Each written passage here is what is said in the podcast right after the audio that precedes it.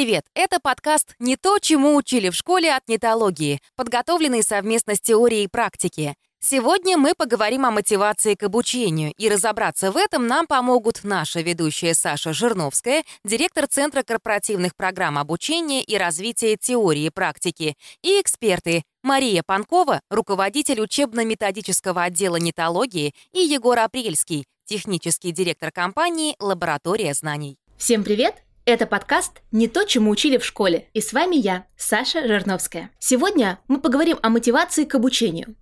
Проблемы с ней нам знакомы еще со школьных времен, когда вокруг множество куда более интересных занятий, а ты вместо того, чтобы играть в приставку или гулять с друзьями, должен сидеть над учебниками. И даже тот факт, что от этого зависит успешная сдача экзаменов, скорее фрустрирует, чем мотивирует. С возрастом это проходит, но не у всех. Кто-то может взять себя в руки и заставить учиться а кто-то страдает и учится через «не хочу». Я считаю, что учиться нужно с удовольствием. И со мной согласны наши эксперты. Вместе сегодня мы будем выводить формулу идеальной мотивации к обучению. Поехали! Итак, начнем с первого вопроса и основного. Где брать эту самую мотивацию? Некоторым людям везет, она у них просто появляется, и они на этом запале энтузиазме отправляются грызть гранит науки. А что же делать тем, у кого такой мотивации нет? Ну, давайте начнем с того, что мотивации бывают две разных. Как минимум есть внешняя мотивация и внутренняя мотивация. Когда нас кто-то стимулирует, заставляет методом кнута и пряника, бьет нас по голове, это внешняя мотивация. А внутренняя мотивация, которая исходит как бы из сердца человека, это то, что нас движет, нас драйвит, и у нее должны быть определенные условия. Мозг – это такая предсказательная машина, которая должна все время прогнозировать состояние окружающего мира. Если он это прогнозирует правильно, то он получает вознаграждение. И мозг, он как инвестор, он вкладывает в те э, усилия, в то получение знаний, которое он считает поможет ему прогнозировать важные аспекты жизни. Поэтому, когда мы занимаемся чем-то неважным, по мнению мозга, то внутренняя мотивация абсолютно бесполезна.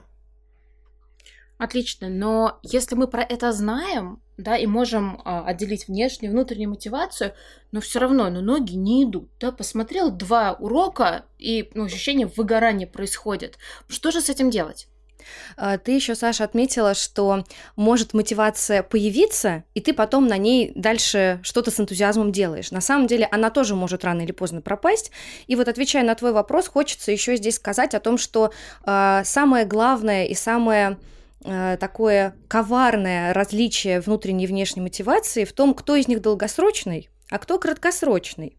И самое обидное, что чаще всего именно краткосрочную мотивацию, а именно внешнюю, используют большинство онлайн-платформ, просто различных курсов. То есть это на самом деле даже не обязательно, когда кто-то тебя к чему-то сподвигает, а это вообще воздействие чего-либо извне на твою мотивацию. То есть это могут быть те же самые ачивки на платформе, это оценки на самом деле в школе, это как раз тот самый учитель, который на тебя ругается, грозит тебе указкой и говорит, что тебе что-то надо дальше учить. То есть совершенно разные инструменты, которые на тебя воздействуют извне.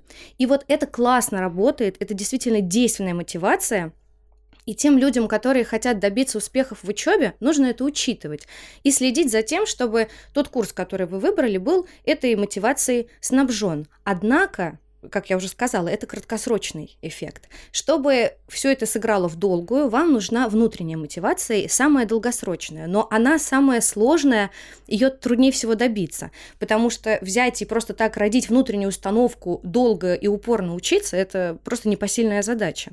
И здесь есть одна хитрость. Помимо того, что нужно корректно и очень внимательно а, поработать с целью на обучение, и это как раз будет работать э, в качестве внутренней мотивации, можно еще использовать удовольствие от обучения как тоже внутреннюю мотивацию. Я вот на большинстве своих выступлений в статьях всем советую а, найдите что-то, что вас драйвит каждый день, что приносит вам удовольствие. Та же самая э, несчастная чашка кофе по утрам.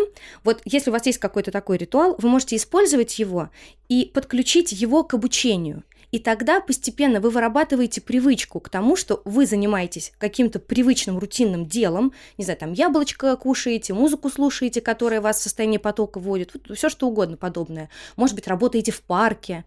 И вы это свое приятное, любимое, то, что повторяется, подключаете к обучению, и тогда внутренняя мотивация тоже будет работать, и вы будете идти на учебу не с чувством тоски и грусти, а с чувством ожидания, что, ой, вот сейчас, наконец, я в парке под деревом посижу, поучусь, а потом, может быть, еще поработаю.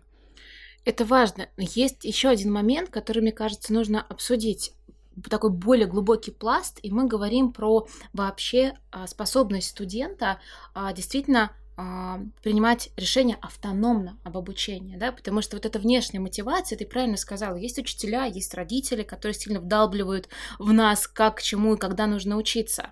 Но если мы говорим про автономность принятия решений, как это связано с мотивацией студентов, ну, во взрослом возрасте уже? Да, совершенно правильно. У каждого из нас есть внутренняя собственная механика вознаграждений. Поэтому у каждого свой круг интересов и своя мотивация на те или иные вещи – мы понимаем, когда смотрим на человека, что вот этот человек, например, творческий, он любит рисовать, там что-то такое, а это человек, который про бизнес. Вот ему доставляет большое удовольствие зарабатывать деньги. И у каждого из нас вот эта внутренняя мотивация связана с механизмом подкрепления. То есть какие аспекты внешнего мира мы считаем правильными, важными для себя, и что нас вот толкает вообще жить и как-то действовать. Поэтому, если человек узнает что-то в нужной для себя области, которую мозг считает правильной, которую он понимает, как применить, то, естественно, усваивание информации пойдет намного быстрее, и человеку не нужно будет преодолевать себя, как-то себя заставлять. Очень важно правильно выбрать то, чему нужно учиться, и то, куда вкладывать свой образовательный ресурс. Да, это как раз вот говоря о целях, если ты понимаешь, зачем вообще ты пришел mm-hmm. учиться, если ты четко для себя это понял, и по той же пирамиде Дилца, например, э, тоже часто упоминаемой многими, э, все это разложил, тогда ты понимаешь, а зачем вообще тебе это нужно. И самое здесь еще важное, чтобы как раз мозг э, понимал, зачем вообще все это происходит и зачем его мучают изо дня в день, нужна практика ориентированность. Если вдруг ее нет там, куда вы пошли учиться. Это, во-первых, конечно, очень плохо, и надо туда бежать. Вот. Но если уж приходится там оставаться, то надо самому себе тоже найти какие-то а, практики, которые, может быть, э, бесплатно доступны, может быть, поспрашивать кого-то, как тут можно попрактиковаться. И самое еще важное, можно разложить цели на мелкие подцели, подзадачи, потому что на самом деле далеко не уедешь на крутой цели на год. То есть каждый раз ты будешь знать, что где-то там, через год, когда пройдет там огромная часть твоей жизни, что-то произойдет. Это на самом деле очень далеко, и на мозг обычно такое не, не работает, потому что, ну, извините, год, за год еще все что угодно может произойти. Поэтому здорово разложить это на маленькие цели. А, обычно советуют не дольше трех месяцев, на самом деле, планировать спринты, а если еще будет все короче, то еще лучше. Вот в таком случае будет гораздо проще идти самому и, и мотивировать себя к обучению. Да, надо уметь себе объяснять, зачем э, да. это я делаю, куда я встраиваю это в свою картину мира, как мне это поможет в будущем. Убеждать свой мозг. И мне еще кажется, что э, важно говорить не только про обучение, а в целом мы говорим про цели развития, потому что для многих, э, у кого был э, такой негативный опыт обучения в школе, в институте, обучение сразу же на подкорке, да, мы, ой, это страшно, долго, тяжело, нудно, скучно, да, но когда мы говорим про развитие, кажется, э, нет, людей, сопротивляющихся развитию, потому что развитие у нас ассоциируется с чем-то а, прекрасным, с новыми какими-то достижениями и ачивками, да, если так можно сказать. Ну, ты, ты, знаешь, э, здесь есть один очень важный момент. Если ты идешь учиться в долгую, на программу, которая длится год, два и, не дай бог, больше, вот тогда как раз будет очень сложно с этим работать. Потому что это будет похоже опять на школу. И вот на эти просто нескончаемые какие-то, не знаю, там, курсы университета. Чем короче, тем лучше. И если вдруг вы сейчас нас слушаете и понимаете, что вот у вас есть этот самый барьер, и для вас обучение ассоциируется со стрессом, с болью, вот этими злыми учителями с указками, то в таком случае выбирайте, что покороче. А еще желательно что-нибудь бесплатное, чтобы не было обидно, и можно было просто попробовать и ни о чем не жалеть в случае чего. Ну, я хочу еще добавить, что все-таки мы говорим не только про курсы, да, можно же попробовать и другие форматы, когда мы работаем с ментором, работаем с наставником, мы берем какие-то дополнительные задачи у себя на работе, это тоже помогает нашему развитию, и уже здесь как раз непосредственно с практикой а, связано наше обучение, понимая, что не хватает каких-то знаний, умений, навыков, мы можем добрать любыми программами, книгами, советами, рекомендациями. Это тоже важно, то есть действительно не сразу можно так, в пучину а, курсов погружаться. Ну что же, давайте тогда резюмируем этот блок. Итак, для того, чтобы найти мотивацию, нам нужно объяснить себе лично, честно, искренне, зачем мы идем в это обучение, что оно нам даст, зачем нам этот курс, что мы от него получим, какие преимущества нас ждут в будущем, как это связано с нашей большой жизненной целью, как это помогает а, по ступенечкам идти к этой цели, да, разбиваем а, наш путь на такие понятные пидстопы, и какой прекрасной станет наша жизнь, если мы немножко или даже сильно изменимся благодаря таким а, программам и форматам обучения, которые мы выбрали. Давайте поговорим а, про демотивацию. Да, потому что кажется, что а, ну, очень важно понимать, что тебя может стопорить для того, чтобы с этим работать и, ну, вы, так, вынести это на уровень осознанности, сказать, окей, вот сейчас я ленюсь, что это значит, да, или мне скучно, что это значит. Давайте тогда поговорим про то, что такое лень вообще, и есть ли она, и правильно ли говорить, что вот я ленюсь, а потом еще себя корить за это, когда мы учимся. Ну, вообще у человека есть некоторое количество энергии на сложные интеллектуальные задачи, это называется когнитивный ресурс. Если у человека нет когнитивного ресурса, то он просто не имеет физиологической возможности что-то делать сложное для мозга. Поэтому очень важно вовремя отдыхать, правильно распределять свои силы, тогда уже это некий фундамент для того, чтобы интерес внутренний появился.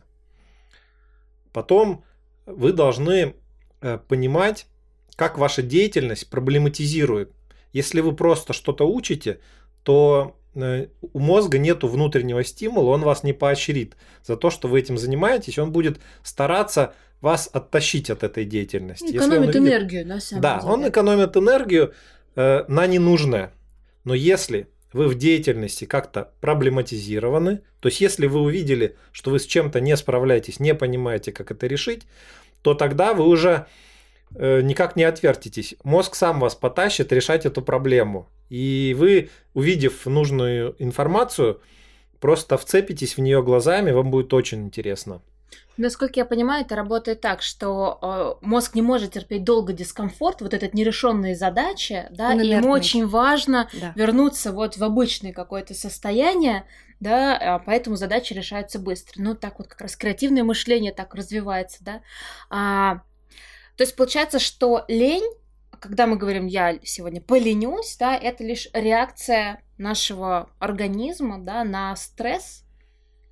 Не обязательно на стресс. Лень – это некий сигнал, что что-то не так, что угу. вам это не нужно по каким-то причинам.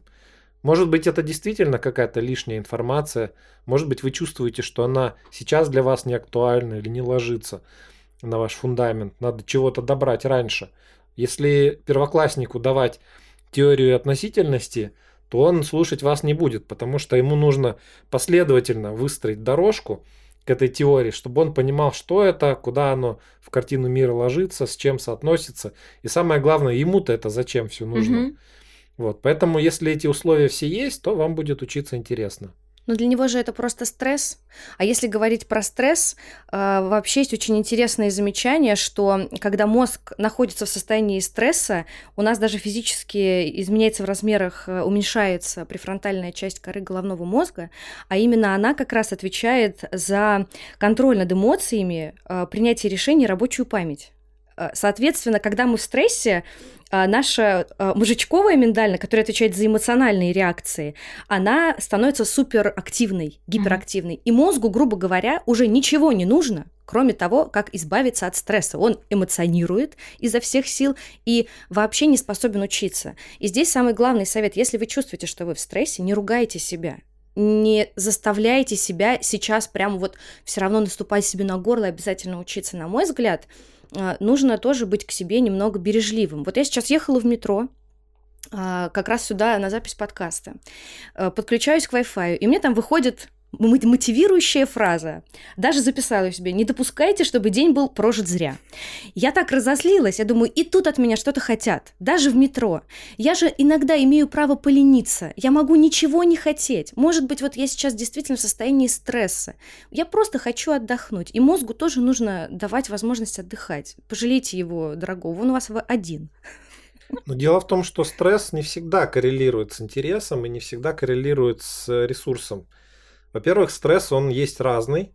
Есть стресс тонизирующий, он наоборот мотивирует. Конечно. Есть стресс, э, который наоборот сковывает. И есть еще уровень стресса и уровень мотивации, который оптимальны. Есть закон Еркса Дотсона, который говорит о том, что есть оптимальный уровень мотивации, когда вы будете что-то делать. Если мотивации слишком мало, угу. то вы делать просто не будете, у вас нет для этого внутреннего стимула. Но если мотивации очень много, то вы волнуетесь, и это как раз тот самый стресс, и вы не можете сосредоточиться, сфокусироваться, ваше обучение тоже не будет оптимальным, а нужно вот как-то посерединке понимать зачем, но не слишком об этом беспокоиться. И тогда очень будет быстрый прогресс. Давайте дадим рекомендацию а, нашим студентам, что им делать, если они поняли, что вот сегодня не хотят полениться. И день, возможно, будет прожит зря. Я Что бы посоветовала полениться, потому что как раз если у вас тот самый деструктивный стресс, знания просто не будут усвоены, потому что мозг будет игнорировать всю информацию, которая не связана со стрессовой ситуацией, потому что мозг как раз э, пытается хоть как-то вас от этого стресса избавить, да, но если вот в жизни что-то случилось или вокруг что-то происходит, то, что вас вводит э, не, не в самое такое, да, положительное состояние эмоциональное, и просто у вас знания не будут вторично обработаны, не будут переведены в долгосрочную память, и это все будет просто зря. Поэтому, на мой взгляд, с этим тоже не надо злоупотреблять, понятное дело, а то так вечно будут отговорки, но если вы чувствуете, что сейчас у вас в жизни жизни какой-то сложный период, а, вы действительно находитесь в стрессе, может быть, не стоит. Однако здесь тоже нужно прислушаться к себе, потому что есть люди, которые как раз в состоянии грусти лучше всего закапываются в информацию. Есть такие данные от лаборатории эмоционального интеллекта, что если вам грустно, то читать договор нужно именно в этом состоянии, условно. Вы лучше всего вчитаетесь. Да, я была тоже очень удивлена этой информацией, однако поняла, что действительно в жизни так происходит. Ты как-то больше можешь погружаться в информацию. Однако вот про запоминание говорят, что угу. запоминание происходит хуже. Ну, я соглашусь в целом, что, конечно, отдохнувшим намного лучше работается и учатся, Поэтому, если есть возможность сделать паузу, отдых, нужно ее дать себе и позволить себе на один день или на какое-то время отложить эту активность. Но бывают ситуации, когда нет такой возможности. Какой-то дедлайн, в общем, надо сдать э, сессию, домашнее задание или что-то. И в этом случае наш организм, он имеет возможность как бы взять кредит у самого себя, и за счет будущего ресурса сейчас поднапрячься, если под мы процент? понимаем, что... Да, ну почти, почти под процент. То есть есть определенный ну, набор техник. Перенапряжение происходит, да? Ну, это перенапряжение нам иногда надо. Мы живем тоже не в вакууме, не в мире радуги, Японии, а все-таки бывают случаи, когда нужно напрячься.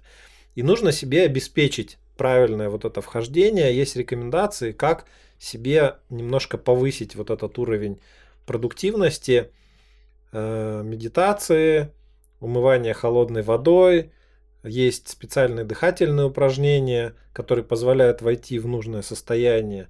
То есть в целом, если озаботиться э, вот тем, что хорошо, я не могу сейчас отдохнуть, я должен стать продуктивным, то это тоже можно делать.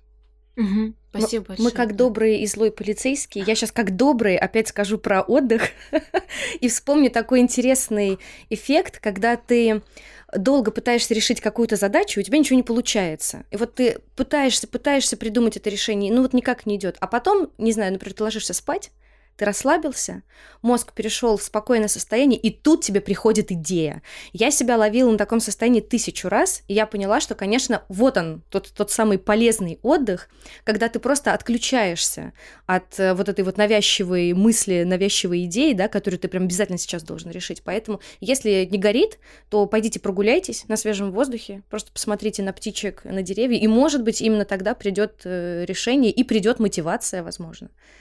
Ну, мотивация придет как раз после преодоления такого периода, ну, получается, что если резюмировать, что нам нужно, во-первых, осознать, что мы находимся на каком-то, э, не знаю, таком небольшом провале, да, называя это ленью, что лень это э, реакция на то, что с нами происходит, то есть нам нужно поговорить с самими собой, что сейчас происходит, позволить себе или позаботиться о себе, да, переключиться на что-то другое, отвлечься от учебы.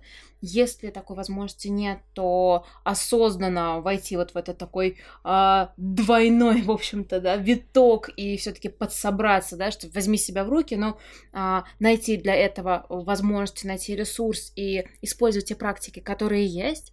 И после этого, да, то есть у нас э, сделали какую-то паузу на собраться или наоборот выдохнуть, да, и после этого напомнить себе, зачем мы вообще учились, к чему мы стремились. И я напомню о том, что обучение должно приносить удовольствие, и тут самое время, видимо, нашему мозгу тоже про это напомнить, что вообще-то это классная история, и э, вознаградить себя за то, что мы с этого пути не сошли. Все так? Вообще можно себя дрессировать. Есть такая книга «Не рычите на собаку». И в ней очень четко и хорошо показано, что, в общем-то, человек, он не так далеко ушел от животных, в том смысле, что когда мы даем сахарочек животным, мгновенное подкрепление, то это работает и на человеке тоже. Если мы себя вознаграждаем моментально, сразу после того, как мы сделали что-то сложное, не знаю, выучили какую-то формулу, э, после этого, если мы себе даем какое-то вознаграждение, например, покупаем себе мороженое или смотрим одну серию любимого сериала, то мы будем в будущем намного лучше решать такие же задачи. Угу. Мне кажется, еще очень важный момент, да, про то, что вся наша деятельность должна быть наполнена смыслами. Да, то есть это связано с целями, но вот очень часто говорят, что ну, я потерял как бы смысл, зачем я это делаю. Вроде как бы и работа это награждение, и учеба становится ради учебы даже приносит радость, но вот какое-то смысловое э, наполнение, оно теряется. Вот. Скорее всего, оно было плохо проработано. Обычно в этом бывает угу. проблема, потому что часто люди идут учиться с целью, ну, кажется, мне это надо, угу. или меня на работе заставили, или мама все с папой. так делают. Да, да, или все так делают, или мама с папой настояли. Это самая большая ошибка, когда тебе истинно это не нужно. А самое главное, когда ты не разобрался, а вообще тебе это зачем? Тебе это точно надо? Ты точно не можешь научиться э, чему-то сейчас другому, более интересному? На самом деле вот эти вот спады, да, как лень, они могут нас вернуть снова в начало, в целеполагание. И если мы потеряли смысл, да, то снова вернуться зачем? Да, это вообще очень полезная практика, максимально часто э, возвращаться к целеполаганию, смотреть на те цели, которые ты до этого расписал, и думать, они точно для меня еще актуальны. Я точно не могу повысить зарплату никаким другим способом, кроме этого. Угу. И тогда, конечно, может быть, что-то даже поменяется. Но, скорее всего, вы просто сможете таким образом найти для себя еще более актуальные на данный момент цели и дальше учиться угу. эффективно. Да, это тоже очень важно. А, есть еще такой, а, такое явление, как скука. Да, вот одно дело, что мне лень, другое дело, ну, что это скучно. Да, и скука бывает же тоже разная, да, вот что, что здесь можно сказать а, про такой феномен, как скука? Ну, чаще всего скука возникает, на мой взгляд, когда обучение спроектировано не очень корректно, потому что, конечно, те люди, которые стоят у истоков курсов, э, программ, мастер-классов, чего бы то ни было, ну, как правило, это методисты или педагогические дизайнеры, как их еще называют, именно они должны спроектировать ваш образовательный опыт таким, чтобы он был мотивирующим, вовлекающим и, конечно же, результативным. Как правило, собака зарыта здесь.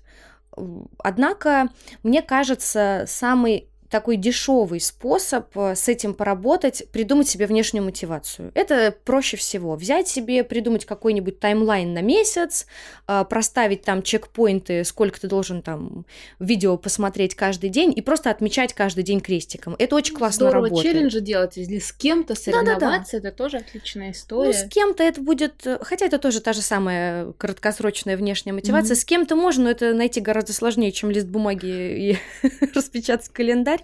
А, На самом деле, если ты а, действительно подписываешь такой условный контракт с кем-то из знакомых на то, что сейчас я обучусь, и потом, например, обучу тебя, Мгм. или просто ты там говоришь кому-то, я обязательно закончу курс тогда-то. Да, у тебя вот вроде бы есть тот самый контракт, э, это тоже внешняя мотивация, но, повторюсь, это краткосрочно. Не будет это работать долго, поэтому лучше, друзья, ищите внутреннюю. Я бы добавил, что важно понимать, откуда эта скука и какая у нее причина. Потому что бывает скука, связанная с тем, что мы все это уже знаем. То есть, ну, мы открыли курс или какую-то книгу, и мы понимаем, что там нету полезной информации, потому что все это уже давно знакомо. И тогда зачем себя заставлять? Тогда надо просто пересмотреть цели или понять, что можно на уровень выше дальше прыгнуть. Да, то есть и вот правильная причина скуки должна быть выяснена. Если скучно, потому что сложно, Мгм. и мы чувствуем, что ну, мозг просто сопротивляется такому переработке информации сложному, ну, тогда, тогда, конечно, можно себя заставлять, либо можно найти альтернативный источник информации на эту же тему. То есть себе объяснить как-то, вот здесь сложно написано, но я открыл еще три учебника, нашел, где просто написано, и тогда я вот это уже сложное и с большим количеством деталей могу уже проще читать, да, то есть мне нужно немножко э, не сразу там перепрыгнуть через ступеньку, а мне нужно две ступеньки подняться, и тогда следующее будет просто, да, если это слишком сложно для нас, а если слишком просто, то тогда зачем вообще это изучать? Ну, тогда само по себе и не нужно. Да. Коллеги, а как вам кажется, а, вот мы сейчас говорим про такого студента, который один в поле воин, да, он сам выбрал, сам себя собрал в кучку или там отдохнул, а, не легче ли найти себе а, коллег, да, товарищей, учиться в группе? Здесь как работает это на мотивацию, когда мы учимся с кем-то вместе, например, мы говорим про синхронные курсы, например, да, или какие-то группы по интересам, что здесь происходит с мотивацией? Ну, обычно, конечно, в коллективе все дается проще. Если мы не берем какие-то случаи глубоких интровертов, которые предпочитают все делать самостоятельно, а такие люди тоже есть, и нужно учитывать, что если вы такой, то вам лучше как-то уединиться, обособиться и сфокусироваться. Но, конечно, большая часть из нас социальна, и тогда э, намного лучше идет процесс восприятия, процесс усваивания информации. Иногда очень помогает коллективное размышление. Когда один человек не может, например, разобраться в формулировке, а когда они уже втроем, то у них происходит такое совместное мышление, ассоциации намного лучше возникают. То есть один человек может э, намного хуже справиться со сложной информацией, чем это делает коллектив. Во-первых, у каждого еще свой набор ассоциативных связей, которые он притаскивает. Во-вторых, возникает такой специальный еще феномен коллективное мышление, который принципиально отличается от того, что может один человек сделать. Оно вообще по-другому устроено. И, конечно, тогда э, можно намного больше узнать и намного проще разобраться со сложной информацией. Я бы в данном случае посоветовала прислушаться к себе, потому что по опыту нетологии интровертов достаточно. Мы часто организовываем на наших курсах групповые работы. На самом деле это работает прекрасно.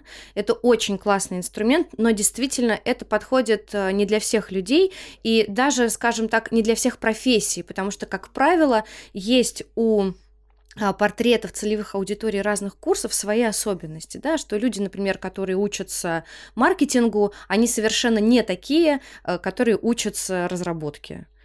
Понятное дело, что там люди отличаются, и поэтому, собственно, мы выбираем разные инструменты обучения для разной аудитории. И я бы здесь посоветовала прислушаться к себе и подумать, насколько часто вообще ты взаимодействуешь, взаимодействуешь с людьми, э, насколько ты склонен к групповой работе. Если ты понимаешь, что ты такой, и тебе действительно важно комьюнити, важны люди, важна обратная связь от экспертов и вообще какое-то живое касание человека, то в таком случае просто при выборе обучения обязательно на это обращать внимание, не забывать про это и не упускать это из виду, потому что это правда будет важно. И если этого не будет, а ты супер социальный человек, то тебе как раз будет скучно и будет сложно учиться. Тут еще очень важен тип задачи, потому что бывают такие задачи, которые невозможно решить в одиночку. А бывают такие задачи, которые невозможно решить коллективно. И нужно очень тщательно выбирать, какие задачи решать вместе с другими, а какие самостоятельно. Да, но благо обычно студентам не приходится делать этот выбор, потому что если вдруг приходится, то значит что-то пошло не так. Потому что, конечно, те люди, которые разрабатывают э, программы для обучения, это все обязательно учитывают. Куда групповую работу, а куда индивидуальную. У меня есть интересный кейс. Когда я учился в институте, то мы разбирали вообще-то задания, которые каждый должен был делать самостоятельно. Они назывались месячные задания. Такой специальный методический прием. Но их решали в коллективе, потому что они были очень сложные, такого уровня, в общем-то, олимпиадного. И их можно было решить индивидуально, но только если ты там какой-нибудь Эйнштейн. Вот. А если все садились, ну так, в час по чайной ложке растащили. Поэтому если вдруг методист ошибся и как-то недооценил или переоценил вас, можно это корректировать. И надавать ему по шапке. Да. Ну, в общем, да, взять себе в соратники кого-то еще из группы и порешать это задание вместе. А еще такой момент, как работает обратная связь на нашу мотивацию, потому что в целом мы получаем обратную связь от руководителей, от коллег, если мы учимся на практике, например, да, насколько мы успешно справились с этим заданием. Получаем обратную связь от а, кураторов или преподавателей, если мы говорим про курс, про а, сокурсников, если мы говорим про группу, как это влияет на мотивацию и нужно ли о чем-то особенно задуматься, да, если мы хотим работать с нашей мотивацией. Ну, сейчас особенно популярно понятие human touch, и оно как раз про это, что все создатели любых программ обучения учитывают касание человека. Это как раз та самая обратная связь, которая ну, по-человечески нужна даже интровертам, потому что ты не можешь зачастую понять, ты действительно ли хорошо овладел инструментом или какой-то темой без э, экспертной обратной связи. Поэтому, конечно, для мотивации это один из самых важных критериев, и если вдруг обратной связи нет, а вы новичок, и вы хотите по итогу овладеть каким-то инструментом или навыком, обязательно обращайте на это внимание, и, может быть, тогда туда не, не идите учиться. Вообще обратная связь для мозга это важнейший инструмент. Когда он что-то делает, он обязательно ловит сигналы из внешнего мира, насколько он эффективно и успешно это сделал. Есть даже интересная методика, называется биологическая обратная связь, когда мы видим визуализацию, например, в виде какой-нибудь стрелочки или цифры, которая означает ну, какой-то наш физиологический параметр. Вот, например, захотели пульс вывести. Вот, и как спидометр, да, такая стрелочка отклоняется чем больше пульс, чем выше пульс, тем сильнее отклоняется стрелочка. И когда мозг видит вот такую визуализацию, он может научиться управлять пульсом, он может научиться управлять стрессом, если ему стресс визуализировать, или своей увлеченностью, состоянием потока. Вот что мы визуализируем, то человек может научиться регулировать прямо, сильно, прямо силой мысли. Это не очевидно, но это применяется давно. Но этому, наверное, надо учиться, да, тренироваться, чтобы... Я просто представляю, как это в состоянии потока. Да, это не сразу получается. Как правило, человек должен внутри себя что-то такое нащупать. Некоторые представляют какие-то образы, и тогда им это помогает достичь нужного показателя. Некоторые как-то специально дышат, настраиваются. Но вообще это усилие мысленное, так же, как мы не задумываемся как нам сжать пальцы. Мы не задумываемся, как ехать на велосипеде. Это просто мы дали команду себе поехать на велосипеде. И даже вообще не вспомнили, что у нас эта команда какая-то особенная. Вот так же и тут с повторением. До автоматизма доводится по факту. Да, То есть, как только человек нащупал вот эту вот ниточку у себя, как, мы, как есть у марионетки ниточка, у человека тоже внутри есть ниточки, за которые он сам может дергать. Если он нужную ниточку нащупал, чтобы себя подергать, то он потом может очень быстро научиться, и у него это до автоматизма. Раз, я вошел в состояние спокойствия. Хоп, сел спокойный. Вот удивительно, но это бывает такое. Это очень интересно, надо за собой понаблюдать. А, тогда, резюмируя эту часть, про обратную связь и про обучение одному или в группе. А, важно работать с обратной связью, да, а вот human touch он должен быть, то есть если вы выбираете программу, смотрите, чтобы там была обратная связь от эксперта, который сможет вам э, подсказать в правильную сторону, вы идете, двигаетесь ли вы к своей цели. А, если такого нет, мне кажется, нужно не стесняться запрашивать обратную связь. А, к сожалению, в нашей культуре так не принято, но это очень важно. И более того, а, очень важно говорить а, насчет чего ты хочешь получить обратную связь, чтобы а, не путать ее с незваными советами, да, когда, например, мы хотим получить обратную связь по поводу того, насколько здорово мы прокачали навык публичного выступления, часто спрашивают, ну, как я? И добрые люди говорят, ну, тут-то не очень, а тут ты зажался, тут руки-то у тебя не там, а тут микрофон э, как-то ты отвел, глаза в пол. Ну, это такая демотивирующая совершенно история, да, как правильно запросить, как тебе кажется, смог ли я, например, донести мысль, да, насколько эмоционально я выступил, или, как тебе кажется, мое тело, оно было послушно, да, как я а, смотрелся на сцене.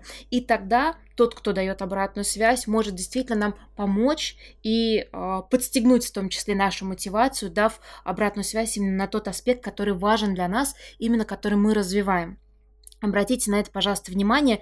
Этого касает, это касается, когда вы идете за обратной связью и к родителям, и к, э, не знаю, к вашему руководителю, конечно, к вашим друзьям и знакомым, если это нужно.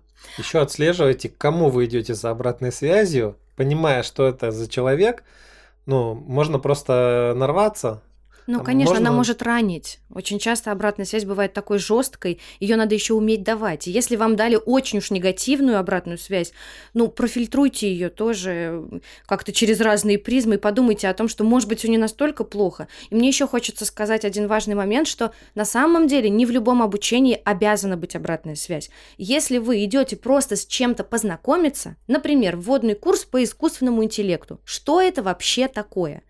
Вероятнее всего, вы просто изучите информацию, там будет куча теории, будет мало практики, да, если это просто ознакомительный курс. И, вероятно, там не будет обратной связи. И это нормально, это неплохо. Не в любом курсе она нужна, потому что бывает, некоторые студенты думают, что ой, все, везде теперь должен быть эксперт, сейчас у меня там будут огромные домашки.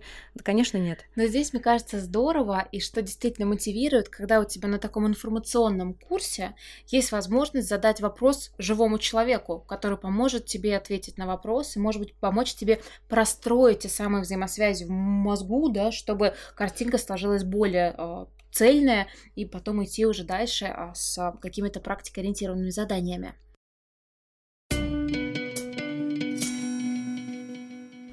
А, ну что же, давайте тогда подведем итоги. А, что же делать для того, чтобы сохранять мотивацию, для того, чтобы ее э, не терять? Итак, с самого начала нам нужно объяснить себе с предельной честностью, зачем вообще нам все это нужно и как именно Такое обучение может изменить нашу жизнь в лучшую сторону. Важно окружить себя единомышленниками, которые поддержат, не дадут опустить руки. Очень важно научиться работать с обратной связью, получать ее и запрашивать. Важно выбирать курсы, которые соответствуют вашему уровню знаний, не бояться начинать с нуля, но если курс для вас слишком простой, не бояться идти в более сложное и искать то, что соответствует э, вам. Важно выбирать курс практически, где доступна обратная связь. О том, как выбрать правильные курсы, мы поговорим в следующих подкастах. Важно находить преимущества своего обучения как в долгосрочной, так и в краткосрочной перспективе. И по возможности сразу начинать применять полученные знания. Чтобы мотивация не иссякала, нужно давать себе отдыхать. Это мы как раз умеем, знаем, позволяем себе это делать. Нужно ставить маленькие задачи, хвалить себя и вознаграждать за их выполнение. Здорово следить за прогрессом, хвалить себя за этот прогресс и действительно классно, если вы сможете его визуализировать. Фиксируйте свои результаты, собирайте свое портфолио, чтобы вы наглядно видели, как вы меняетесь, как вы развиваетесь. То, конечно, не ругайте себя, если вам кажется, что прогресса нет. Если он действительно отсутствует, займитесь рефлексией, воспримите эту ситуацию как задачу. Почему не получается? Что можно поменять? Как к этому еще можно подойти? Иногда нужно просто отложить и переключиться на что-то другое. Можно проходить марафоны, мастер-классы, общаться с экспертами, ходить на выставки, а, читать медиа для того, чтобы повышать свой уровень знаний вообще, свою осведомленность и подстегнуть свою мотивацию, чтобы вам было интересно, любопытно жить и хотелось изучать что-то новое. Добавите ли что-то еще?